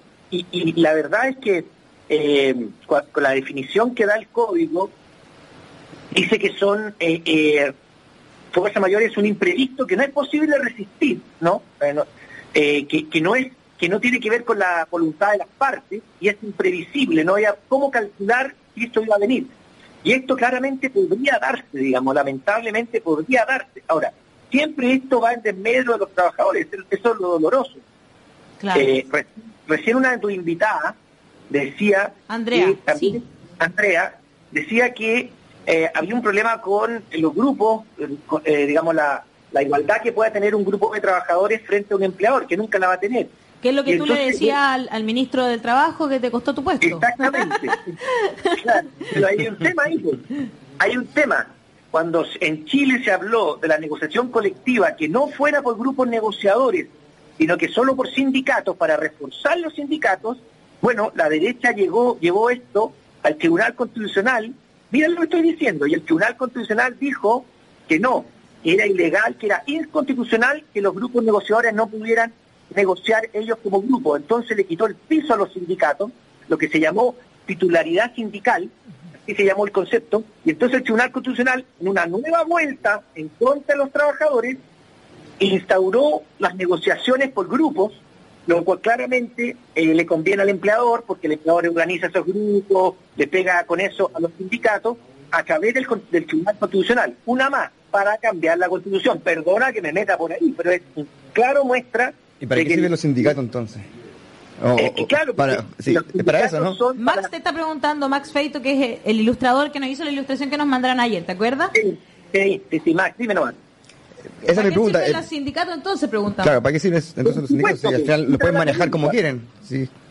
En la pregunta es esa, ¿por qué el Tribunal Constitucional eh, dejó sin efecto la prohibición de que los grupos negociadores negociaran. No es bueno que haya grupos negociadores, porque en el fondo eso lo que tiene es a eh, digregar a los trabajadores, eh, separarlos, eh, atomizarlos, digamos, y darle menos poder a los sindicatos. Y eso lo hizo el Tribunal Constitucional, en el fondo argumentando que la libertad sindical, donde estaba la libertad de que los trabajadores pudieran negociar ellos, pero en el fondo es, al final de cuentas, al final del día es para eh, debilitar los sindicatos. Entonces lo que decía Andrea es parte de lo mismo, que hoy día estamos pagando un poco el pato de lo mismo. Ahora, claramente estamos en una situación, tampoco vamos a ser ciegos, digamos, de que estamos en una situación de fuerza mayor clarísima, y yo tengo un boliche y no entra nadie, y yo vendía, no sé, de 50 almuerzos y ahora no vendo ninguno, claramente voy a quebrar. También eso es cierto. es una cuestión, como digo, más de hecho que de derecho al día de hoy, porque entonces están dando eh, claramente, bueno, eh, en, esta, misma línea hay que apostar por una negociación colectiva ramal que no tenga que ver con sindicatos, sino que por ramas productivas, o sea, que la minería... Mucho más amplio. Exacto. Y que efectivamente las organizaciones de trabajadores y trabajadoras puedan equiparar, y que desde donde nace el derecho del trabajo, el derecho laboral, puedan equiparar esta asimetría que existe entre empleadores y empleados. Absolutamente. además de eso, eh, creo que hay que separar y que es muy importante hablar eh, no solo de las grandes empresas, sino claramente de las pequeñas y medianas empresas. Que son las que más dan trabajo, hay que decirlo, ¿no? Efectivamente, en ese, y en ese sentido, hay que también empujar a que el Estado se haga cargo de, por ejemplo, congelamiento de deudas, porque son también las personas que más eh, están un poco en esta bicicleta de las deudas para mantener su pequeña y mediana empresa. En este sentido, cuando hablamos principalmente que la crisis la paga el capital, es que la paga el gran capital. Hoy día estas personas que tienen una mini empresa o una pequeña empresa o mediana, que le da trabajo a 50, a 30 trabajadores o a 10 o a 5 trabajadores y trabajadoras, no estamos hablando de los grandes grupos económicos en Chile. Y esas medianas y pequeñas empresas también necesitan del apoyo del Estado en, a, partir de distintas concesiones, no solo el congelamiento de algunos aranceles, sino que también algunos subsidios que permitan que esas personas puedan seguir dándole trabajo a otras personas. Que no es el caso de LAN, como leí, ayer que, querían bajar los precios, los sueldos a la mitad. no, te pasa. Y aparte pedir un, un préstamo, algo así, o no sé qué. Oye, eh, Daniel, para que sé que tienes una reunión pronto, Así que te voy a leer lo que dice José Manuel Miranda. Dice, la ministra del Trabajo dijo recién en Chilevisión que los empleadores sí pueden obligarte a tomar días de vacaciones por esto de la cuarentena. ¿Es verdad eso? Sería terrible. Comenta. No, no, no, no, no, no, las vacaciones no son impuestas en estas condiciones. Las vacaciones son para descansar, las vacaciones son un, principio totalmente distinto. Ahora, si en virtud de que tú quieres considerarte con, con, con, eh, eh, la, persona, digamos, llegan a acuerdo, que ya, mira, hagámoslo así para que, esta pequeña empresa no quiebre, etcétera, es otro tema. Pero imponerte vacaciones cuando estamos en, un, en, un, en, este tiempo tampoco es legal, no es legal. Lo que sí, yo, si yo soy un trabajador y me van a pagar esas vacaciones y no me las he tomado y, no quiero perjudicar a mi empresa, me las tomo, llego a acuerdo, sí, obvio, o sea, quiero, pero que te puedan imponer vacaciones tampoco es, legal, no es legal. Estamos hablando de una de fuerza mayor que no, no tiene que ver con vacaciones, las vacaciones son para descansar. Y, si lo vemos así, vamos a terminar todo como la señora esa que se fue a Papúo y se van a empezar a ir todos los gallos a, la playa y van a llevar, van a terminar dispersando el virus en vez de en vez de estar en su casa. Es como bien bien raro el concepto, ¿no? Lo que pasa es que obedecen obedecen a principios distintos. En las vacaciones son un principio que va al descanso para recuperarse desde el año, etcétera. Son un principio que viene de atrás, ¿me entiendes? Son principios distintos. Cuando yo tomo vacaciones para recuperarme, para descansar, etcétera en este momento estamos en un problema eh, sanitario, de fuerza mayor, eh, que podrás ejercer las labores de tu casa en la medida que si no, si no para tu casa, pero, no es un problema de vacaciones. Y tú con el empleador lo acuerdas porque piensas que, bueno, le podría hacer bien para que no, para que el empleador eh, pueda pagarme esto, pero pero pero no no sé qué, no quiebre, etcétera, etcétera, es otro tema, pero imponerlo no puede, está mal la ministra, son conceptos que van, o sea, no, o no entiende derecho laboral directamente, no entiende el concepto de fondo del derecho laboral, mm, como esto No me extraña. Tiene que tener un dibujo. Claro, hazle un dibujo, Max. La ministra, sabemos quién es la ministra Saldívar, fue ministra fue, trabajó para los gobiernos de la concertación, después se quedó para los gobiernos de Piñera, ha dado muchas vueltas esta ministra, actual ministra Saldívar, ha estado en todos los sectores políticos, digamos, pero, pero otra cosa es que entienda que las vacaciones son un tema de descanso, un tema de recuperación de fuerzas, es un tema como muy distinto a esto, que solamente podría darte si hay una como un acuerdo con el, con el empleador en términos de que ambos salvemos la empresa, digamos. Daniel, muchas gracias por haber estado en contacto con nosotros. Que bueno, eh, tus recomendaciones entonces son que dejar todo por escrito, Sabemos que a lo mejor vamos a estar en problema en este tiempo, pero a lo mejor cuando ya las cosas se calmen, eh, vamos a poder eh, explicitar que el empleador, en este caso, no estuvo a la altura y no se comportó a la altura de la situación. Entonces, dejar todo muy bien establecido, ojalá por mail, porque el WhatsApp igual se puede borrar, o WhatsApp, pero sacarle un pantallazo, ¿no es cierto? Para que quede súper claro de lo que, que, lo, qué es lo que sucedió. Así que. Muchas gracias por este contacto, querido compañerito. Mañana nos vemos. Listo, pues, que estés bien. Cariño a la familia. Chao, chao. Chao, chao. Mira, cuando dice Daniel, ahí estamos, mira. Esa fue la. Qué bonito. Ya le llegó ya. ayer. Esa es fresquita. Es fresquita, sí. Hasta con, lo, hasta con los stickers en mi computador. Pero sí, claro, sí. Me fijo muchas cosas. Sí. Muchos detalles. Te pasaste, súper. Después, lo, después la voy a compartir en, mi, en mis redes sociales para que la re, re, re, Sí, yo también la voy a compartir para que la re, re, re, re, re ¿Tú ya la tienes ya? La tengo. Ya, bacán. Sí, la tengo. Así que la, voy a compartir también en mis redes sociales. Andrea, eh, ya estamos cerrando este bloque. Eh, te quiero agradecer por haber estado con nosotros, pero ¿alguna recomendación final para los trabajadores y trabajadoras que nos están escuchando y que tienen muchas dudas, mucha incertidumbre sobre todo, ¿no? Especialmente aquellos que son independientes.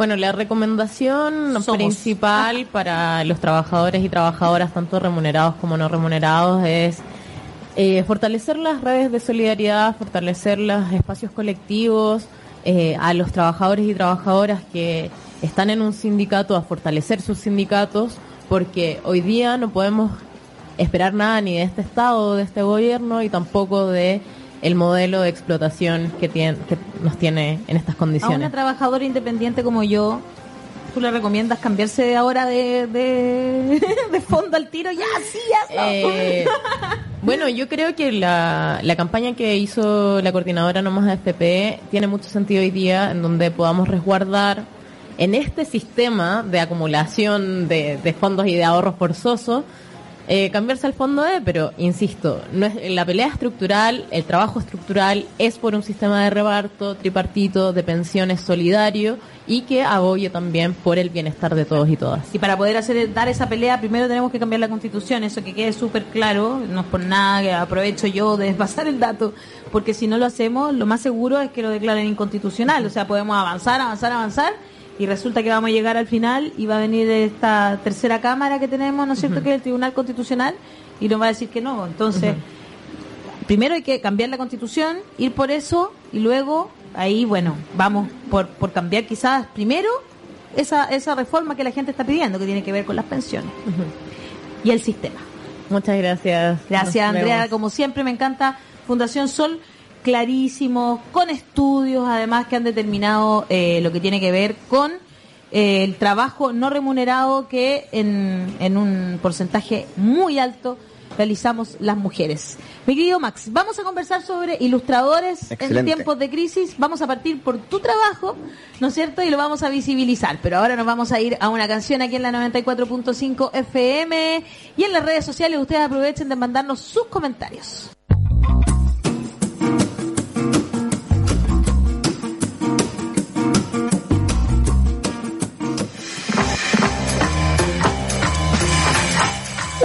Al baile, el matinal de los que sobran. Estamos aquí en la 94.5, la radio de Lusach, el 48.1, que es su canal de televisión abierta, y también a través de todas las redes sociales del desconcierto.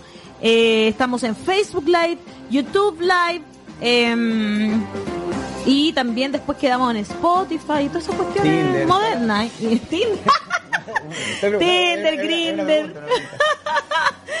Oye, eh, Cian Gatuno nos escribe y dice, tengo una crítica por la caricatura que recién mostraron de los tres animadores.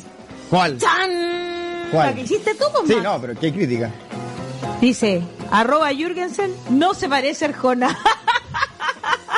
Eso porque lo molestamos porque se parece un poco a Arjona. ¿Hay cachado? Ah, entonces querían que lo hiciera más parecido a una Arjona. Ah, pero yo no sabía ese, ese, él, es el favorito de... el, el favorito de las señoras de 50. Esta es una cosa. Ya ni siquiera la de 40, sino que la de 50. No, de 50 para arriba. Claro, mira, ahí, está, ahí lo estamos viendo. No se parece tanto al Arjona Ay, que son pesados. Le hicieron un. De hecho, le hicieron como una. una como la foto, que juntaron la foto de Arjona con la de Mauricio. Sería ah, tan no chistoso. Visto, no he visto esa. Te la voy a mandar. Solo para que te rías un rato. o sea, quizás más adelante podría ser una de los dos cantando juntos. Ay, qué tocando guitarra, una... Qué buena idea, inventamos una, sí. Bueno, más adelante, en, los próximos capítulos Claro, con Jean sé, que me quieren acá de nuevo. Sí, sí, la idea es que esto sea una sección estable, mi querido Max. Todos los eh, jueves. Todos los jueves. ¿Cómo, cómo ha estado la cosa? ¿Sabes qué? Siento que la, los ilustradores, las ilustraciones en general, eh, como que han tenido una, no sé si una visibilidad mayor o un auge, pero estamos todos pendientes de lo que los ilustradores hacen. Mira, yo siento que hay de las dos cosas, una visibilidad mayor y también un auge, porque visibilidad en el sentido de que tú andes por la calle y en las paredes, en el mismo GAM, en varias partes eh, se, han, dado los espacios para que la gente vaya y ponga su, su arte ya sea, eh, bueno, generalmente de protesta o sticker con algún aviso X o dibujos más abstractos, pero da lo mismo. De hecho, el otro día fui al GAM y había una, un cuaderno de, una hoja de cuaderno con un dibujo de un niño y ya era como un, un afiche, súper inocente, pero era un afiche. Qué buena. Y, al mismo tiempo también un auge porque siento que eh, todo lo que, esta revuelta o el estallido, todo lo que está pasando, también da para que, eh, para que se generen temas, para que haya mucha, mucho contenido dando vuelta y ahí van los ilustradores y agarran lo que, lo que está en el aire dando vueltas y lo plasman en, alguna ilustración. Revisemos algunas ilustraciones de Max Feito para que vayamos un poco entrando en materia. Eh, por ejemplo, ¿han aumentado tus seguidores en Instagram? Sí, claro. ¿Sí? Sí, claro. ¿Con esto de estallido? Sí, se notó harto porque al principio eh, eh, hice unas ilustraciones de Catrillanca. ¿Ya? Y y por ejemplo, y esa, y de hecho, mira, yo esa, esa es la primera que hice cuando fue lo del estallido. Un guanaco por dentro. bueno, ese fue al principio. esa fue la... la de Catrillanca. Esa es la de Catrillanca con el negro matapaco. Qué bonita. Bueno, la, esa es la del guanaco, por ejemplo, que la hice como al principio del estallido, la hice como viene eh, lúdica, infantil, pero a medida que, pasó el tiempo, yo ahora haría otro tipo de ilustración en, base a eso. Porque ya me cambió un poco el concepto. ¿Por qué? ¿En qué sentido? A ver, explícanos. No, porque ya hemos visto el, actuar de los... De, los, cops. Y... ¿De los cops? De los cops, para, mi cariño. Entonces me ha cambiado un poco la percepción. Pues. Eso se le hice después que vi una entrevista a Sebastián Izquierdo, que paradójicamente se llama se apellido Izquierdo y es de derecha. Bueno. y es extrema derecha, po. Y es extrema derecha, pero al final es de cartón, po.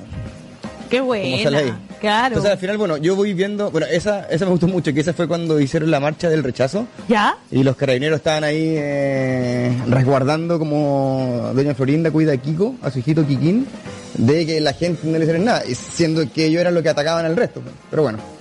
Pero está interesante porque es como cruzar, es un crossover de, de, de como de generaciones, ¿no? Sí, claro, claro. Bueno, mi hija chicas también conocen el Chavo 8. Sí, porque hay unas animaciones que dan en los canales de. Sí. No, y también se meten en YouTube y todo eso, y lo encuentran.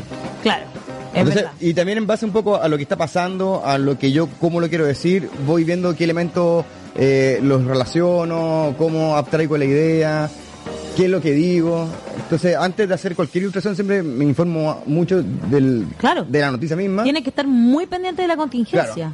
O sea, de partida no veo canales de TV abierta porque no, no dicen la verdad, entonces me meto a las redes sociales y investigo, investigo, investigo, investigo para eh, poder ir viendo eh, qué, qué, qué es lo que de verdad pasó con esto, qué se dice, qué está pasando y de ahí puedo aterrizar mejor la idea. Y ser y ser súper responsable, porque en el fondo, como tú dices, claro, es un riesgo estar siempre eh, con redes sociales, no por, no por medios como el desconcierto o el mostrador, o sí, pero interferencia, que son medios, eh, ¿no es cierto?, que uno conoce y sabe que, cómo trabajan, sino que a lo que voy es que en el fondo es un riesgo porque, claro, también hay harta fake news, eh, o noticias falsas en realidad, tan, tan gringos que somos a veces. Eh, hay harta noticia falsa que anda dando vuelta, hay que tener harto cuidado también, harto ojo, ¿no? Sí, claro, obviamente. Y también me pasa que, por ejemplo, en Facebook hay mucha gente que comparte cosas y les pregunto, oye, pero esto que compartiste está eh, de verdad. Porque claro, ¿de dónde salió? Yo también lo puedo tomar eso como información y puedo hacer un, un, dibujo de eso, pero a lo mejor me, me, puedo equivocar. Entonces prefiero como investigar bien harto o quizás no hacerlo y hacer de otro tema, pero sabiendo de lo que estoy, de lo que estoy haciendo es algo más o menos que está medianamente conocido y, que hay noticias en base a eso. Y la gente te manda como de repente situaciones, te mandan denuncias, ¿te pasa también que...? Sí, me ha pasado que, me escriben y me dicen, oye, ¿podría ilustrar esto? Oye, pasó esta cosa acá en tal parte. De hecho, me han pedido la, persona que eh, que se murió eh, porque le echaron agua del guanaco ahí en la, esquina Irene Morales, Irene Morales. Bueno, me, me escribieron también de eh, la revista Yungay. ¿Ya? Para hacerle un dibujo especial para ellos, porque ya saqué una publicación con ellos y también se lo hice con de muy buena voluntad. Eh, también me he pedido de otras partes, personas que no se han sido heridas de los ojos, que le encanta mi trabajo y que le gustaría tener una impresión de ellos. Entonces yo también a medida de lo que me dé el tiempo, porque uno piensa que como que dibuja, dibujar es fácil y como que yo creo que todo lo contrario. yo que no tengo ningún talento para el dibujo, encuentro que es maravilloso. O sea, eh, eh, si practicáis, claro, se te empieza a hacer un poco más fácil porque tiene una práctica, pero en el fondo, pero no es llegar y hacer un dibujo, entonces igual hay, mucha, investigación. Hay muchas veces que lo hago muy con, mucha buena voluntad. Hay otras veces que me encantaría, pero no me da el tiempo, ¿no? Y también tengo que hacer otras cosas, también tengo que tengo otro trabajo que es el diseño, entonces ahí tengo que ir mezclando un poco. A ver, cuéntanos, ¿tú eres diseñador de diseñador, oficio? De oficio, sí. ¿Diseñador gráfico? Gráfico. Y he trabajado, bueno, trabajé mucho con Manuel García haciendo los discos, a Manuel García, la difusión. También he trabajado con, en FestiGame, que es un festival de videojuegos. Sí, lo conozco. La primera imagen fue mía y de ahí como tuve como tres años más, cuatro años más. El FIS, el Festival de Innovación FIS, también trabajé mucho con ella haciendo toda la producción gráfica. Con La Oreja, que es una productora también haciendo la difusión de artistas. Bueno, con otro artista también, eh, Patricio Cáceres, Diego Álvarez, eh, la Jamanita también hice su primer disco, que ahora está muy famosa La Jamanita. Y entonces siempre he estado como muy ligado al, mundo como del, espectáculo y la música con mi trabajo. Y también tengo y también tengo clientes mucho más corporativos. ¿Cachai? Entonces ahí voy... Ese es tu trabajo y lo vas dividiendo entre esto y la, ilustración. Claro. Y ahora también la, ilustración ha, ganado mucho más espacio ahora en mí, entonces me estoy mucho más dedicando a eso. Claro, como que... ¿Y tú tienes familia? Sí, ¿Sí? Sí, sí. Mi señora, mis hijas. ¿Cuántas hijas tienes? Dos hijas. Dos hijas. Claro. Así que estoy con ella, de hecho, en la casa ahora en, cuarentena. Salí solamente ahora para... Para salir, por favor. Para salir y ahora me... Me pongo en pijama nuevo, de hecho ando con pantufla. Ando, con boxer, con... Ahí no se ve, pero yo, ando con boxer.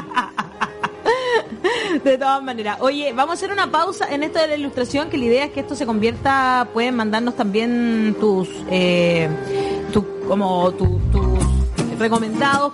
¿Quién les gustaría que conversáramos la próxima semana con Max? ¿Algún otro artista que le gustaría que revisáramos? Hoy estamos revisando la historia de Max Feito, quien es ilustrador, que trabaja con nosotros en el desconcierto y que eh, estamos revisando su trabajo. Pero también la próxima semana Max va a llegar para que revisemos otros trabajos de otros ilustradores. si ustedes quieren, claro, nos mandan a lo, mejor sus sus recomendaciones, sus ideas, ¿no es cierto?, de a quienes les gustaría que conversáramos. Pero ahora tenemos al teléfono, o vamos a estar por Skype. Por Skype, vamos a, ya estamos con mucha tecnología ya para poder conversar con nuestros invitados. Estamos en contacto con Anaí Urquiza, ella es académica de la Universidad de Chile, eh, es investigadora también, eh, así que vamos a conversar con ella sobre eh, todo lo que tiene que ver con medio ambiente también, porque yo decía adelante, lo hablábamos con Andrea, eh, una de las cosas inesperadas de eh, lo que ha pasado con esta pandemia mundial es que han bajado, por ejemplo, la emisión de contaminantes, ¿no es cierto? Hay, aguas, hay aguas que están más cristalinas, eh, las empresas que no están trabajando también, me imagino, en China, eso es súper importante. O sea, el virus somos, nosotros. El virus, está, está, claro, ¿no? El virus somos nosotros. Anaí, ¿estás ahí? Sí, hola, buenos días, muchas gracias por la invitación. Hola, no, gracias a ti por conectarte con nosotros. Eh, cuéntanos un poco, Anaí, sobre esta eh, particular cosa que está sucediendo que parece ser, comillas, la buena noticia que trae esta pandemia mundial, ¿no? Mira, es bien interesante lo que pasa con, la relación entre este problema y, los problemas ambientales, que yo creo que se, se visualiza poco esta relación. Eh, pero, pero en el fondo lo importante es que esto es lo que pasa cuando estamos trabajando en casa con cuarentena. no te preocupes, me gusta. Eso como, como ¿te acuerdas que sí, te acuerdas un, ministro que se, se venía? ministro alguien? Hola, ¿cómo estás? ¿Cómo se llama? Nuestro... No te escucha. Dile que lo estamos saludando, que toda la gente lo quiere, lo quiere Dice que te están saludando. es un programa de televisión. de la otra parte, televisión, radio, eh, redes sociales, nos estamos viendo por todas partes. Muy bien, muy bien. Bueno, lo que decía es que, claro, este hay una... A ver, cuesta ver la relación, no es tan evidente la relación entre los temas ambientales y los problemas de salud de este tipo, pero la verdad es que es una relación bien estrecha y es una relación de ida y vuelta en el fondo. Claro. Primero, porque la aparición de este tipo de virus, nosotros hace tiempo que ya estaba eh, identificado en la literatura, en las investigaciones científicas habían varias advertencias sobre esto, porque tiene que ver con la sobreexplotación en general de los recursos en la tierra, en el fondo, con la sobreexplotación de la selva, el, en el fondo comer otro tipo de, animales y, experimentar con animales y, vivir en lugares donde no vivíamos, donde estamos expuestos a virus para los cuales no estamos adaptados y que por lo tanto terminan siendo eh, nosotros terminamos siendo víctimas de nuestro propio éxito ah, desde el punto de vista de la explotación de los recursos naturales. No sé si me explico. Sí, Entonces, ya hay, ya está desde el origen tenemos este foco este foco central pero además cuando nosotros estamos viendo ahora lo que sucede en el contexto de la del virus y la pandemia y las estrategias que se están tomando y que van a tener que seguir durante las próximas semanas es que en alguna medida la actividad eh, productiva se paraliza. Y se paraliza y baja a, niveles a niveles históricos, en el fondo rápidamente en pocos días eh, esto se, se, se estanca. Eh, y es bien interesante porque cuando nosotros hablábamos de cambio climático, por ejemplo, hace muy poco tiempo, una de las cosas que veíamos era que era muy difícil alcanzar los objetivos de mantener el 1.5, por ejemplo, de temperatura por, las emisiones, porque decíamos, miren, para poder reducir las emisiones tendríamos que las próximas semanas bajar nuestra actividad económica a niveles nunca antes vistos y eso permitiría controlar las emisiones. Y lo paradójico es que sucede algo así. O sea, uno plantea si es que efectivamente nos mantuviéramos en este nivel de actividad, eh, a nivel de emisiones, perfectamente podríamos alcanzar las metas que nos hemos propuesto de reducción de, contaminantes. Y además muchas zonas que hoy día están altamente contaminadas se recuperarían, como podemos ya hay, varias imágenes que están dando vuelta eh, y que y que son bien bien paradójicas. Como el agua de Venecia, por ejemplo, que se ve transparente, los pescaditos, impresionante. Claro que sí. Pero el problema es que esto no es no es eh, un desarrollo eh, como del propio sistema económico y político a nivel mundial, sino que es una reacción frente a, un evento extremo y que obviamente si es que seguimos, si es que nuestra expectativa es continuar como, como veníamos, después de que pase esta paralización, vamos a tener un rebote muy importante que va a hacer que todo esto que en alguna medida hemos ganado se pierda. Pero sin embargo, tampoco es real pensar que podemos eh, mantener esta paralización de un día para otro. Efectivamente, desde el punto de vista de la Tierra, y como, como decía el colega ahí en el, en el estudio, nosotros somos el virus, claramente nosotros somos la plaga que hemos estado atacando la Tierra, y desde el punto de vista de la Tierra no, le viene muy bien esta paralización en el fondo. Pero el problema es que esa paralización afecta a la población más vulnerable de nuestras sociedades. O sea, son las personas más pobres las que hoy día van a sufrir las consecuencias de esto, las que se quedan sin empleo, las que no tienen cómo resolver sus condiciones de alimentación, no pueden acceder a la salud que les permita sobrevivir. Entonces, no es tampoco, no es, no es tan simple como decir, oye, por fin esto se paraliza eh, y podemos en el fondo darle un respiro a la tierra, porque las consecuencias que eso puede tener a nivel de los grupos más vulnerables puede ser brutal. Entonces, finalmente hay como hay como dos dos miradas no tú decías desde el punto de vista de la tierra y el otro desde el punto de vista como de, de, lo humano. de lo humano claro porque porque al final si si paramos las empresas las industrias es la gente más vulnerable la que se va a quedar sin trabajo no los dueños de la de las empresas y las industrias digamos. Entonces claro, es complicado. pero ¿Cómo, ¿cómo llegar a un equilibrio? ¿Se puede? ¿Se puede llegar a un equilibrio? Eh, ¿Cómo lo hacemos? Sí se, puede. ¿Sí se puede? Se puede, se puede, pero y yo creo que hoy día tenemos una tremenda oportunidad. Y es que las crisis, las, las crisis profundas son una oportunidad. Y esta crisis que estamos enfrentando también tiene que ser una elección de humildad para los humanos. Y, y darnos cuenta que lo que le hemos hecho al medio ambiente se nos devuelve de una manera brutal y, en este caso es más evidente porque es un virus muy agresivo en poco tiempo, pero lo que estamos haciendo en cambio climático es algo similar, en el sentido de que, o sea, lo que hemos producido con el cambio climático, de que van a haber generaciones completas que van a sufrir estas consecuencias y, también va a ser la población más vulnerable la que no va a poder responder ni va a poder sobrevivir a las nuevas condiciones climáticas o que, o que va a vivir en condiciones aún más vulnerables de las que vive hoy día.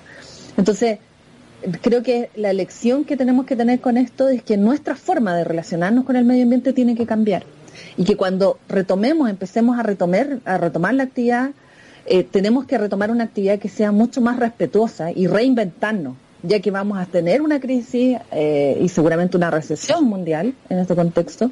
Lo que tenemos que lograr es que nos reinventemos en el contexto de esta crisis a nivel mundial y que vaya desde cómo nos relacionamos entre los países y recuperar eh, también la solidaridad entre países, eh, todo lo que tiene que ver con respaldar las negociaciones internacionales y la necesidad de que se considere la evidencia científica para la toma de decisiones, porque había, porque esto lo sabíamos, sabíamos que iba a pasar algo así en algún momento y, y no se tomaron las medidas que correspondían. Entonces hay un montón de aprendizajes que tenemos que tomar y que también van con fortalecer nuestros sistemas de salud, nuestros sistemas, nuestros sistemas de, de, seguridad social en general que permitan resguardar a la población más vulnerable frente a los eventos que vamos a tener.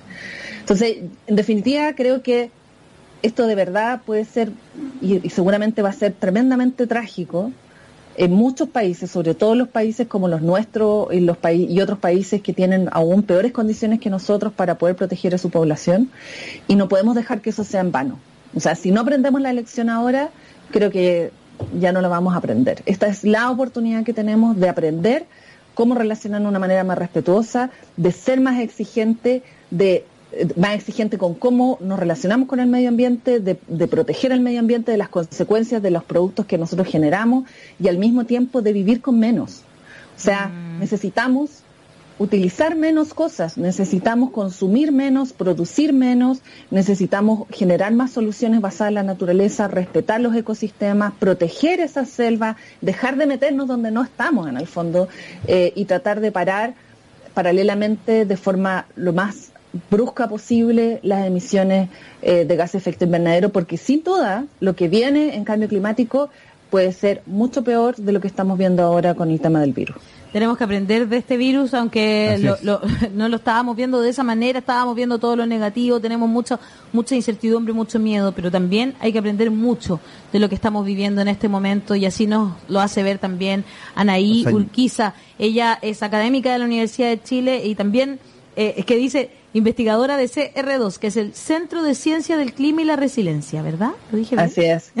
Gracias, Andrea. Centro de Clima y la Resiliencia, sí. Oye, qué, eh, qué interesante el tema que estamos tratando. Nos gustó mucho tenerte. Muchas gracias por conversar con nosotros aquí en el Matinal de los que Sobran. Gracias a ustedes por la invitación. Que esté muy bien, Andrea. Chao, chao. Ahí estaba. ¿Qué te, parece, Max? Mira, yo siempre digo que cuando hay alguna crisis, digo, no hay mal que por qué no venga. Entonces, al final, claro, al principio lo, estamos viendo, lo que estamos viendo es fuerte, pero siempre tengo la esperanza de que por algo pasa, como decía ella.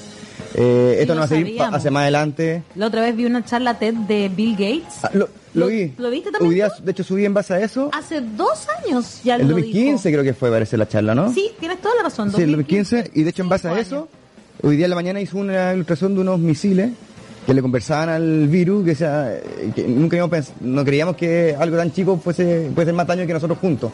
Claro, porque es lo que él decía en, esa, en esa charla, ¿no? Que estaba esta arma o esta, no sé, como balas se veían, ¿no es cierto? Y él, él, él, él decía, ¿no? Va a ser así, eh, va a ser, un, virus. claro. Y era igual al, coronavirus, una cosa bien impresionante y eso es un poco a lo que se refería Andrea. Eh, mi querido Max, empezamos a despedir el programa ya, pues. Perfecto. Juntos.